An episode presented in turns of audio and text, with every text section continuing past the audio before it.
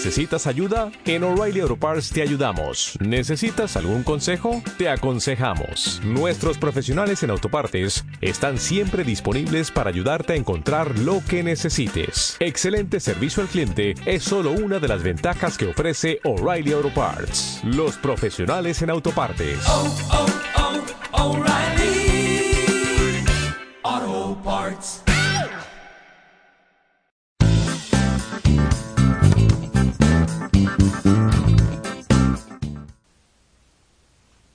¿Qué tal? Soy Jesús Gómez Espejel, consultor de empresas y especialista en marketing de restaurantes.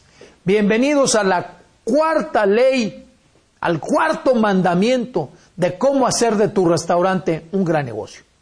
Y esto se llama personalización. ¿Qué significa? Pues que cada persona quiere venir a ser atendida, cada comensal le gusta que sea atendida en forma personal y no genérica. Esto es, que se le abre por su nombre.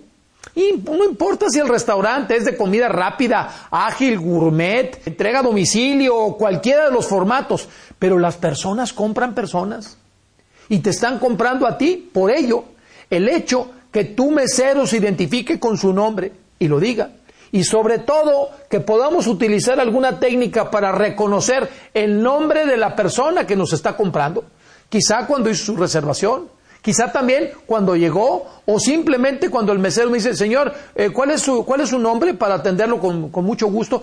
Tú identifica cuál es el nombre de la persona y repítelo hasta cinco veces. Es el nombre más bonito del mundo. Es el nombre que a la gente le gusta más en su vida.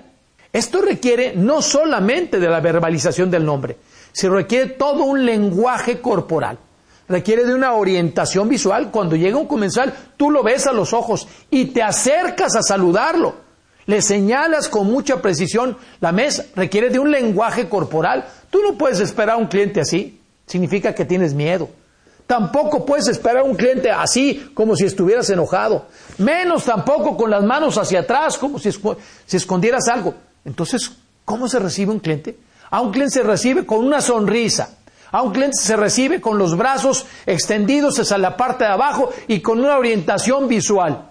Además, el trato del mesero, antes llamado mesero o llamado vendedor profesional para comensales en el piso, tiene que ser muy bueno.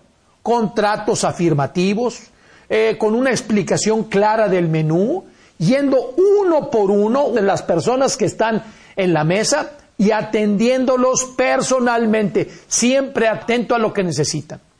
Esto tiene varias implicaciones. Por ejemplo, el que tú debes de conocer los nombres de los clientes que ya vinieron y que eventualmente van a regresar, incluso para darles un servicio adecuado telefónico o si vuelven a venir. Implica que debes de empezar a conocer sus gustos y sus preferencias. Si alguien de la familia no puede comer algún producto o algún ingrediente como cacahuate o algo así. O si a alguien le gusta la ensalada César u otro más prefiere un café capuchino.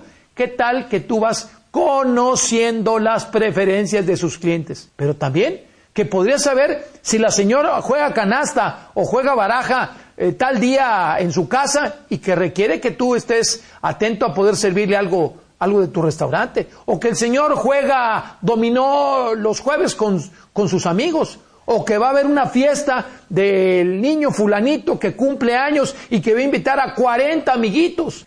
En la medida que tú puedas irlos conociendo personalmente, te harás dando cuenta de las oportunidades, porque te vas a anticipar a sus expectativas. Esto no es fácil, requiere personas entrenadas y requiere un sistema. El sistema se llama CRM, Custom Relationship Management.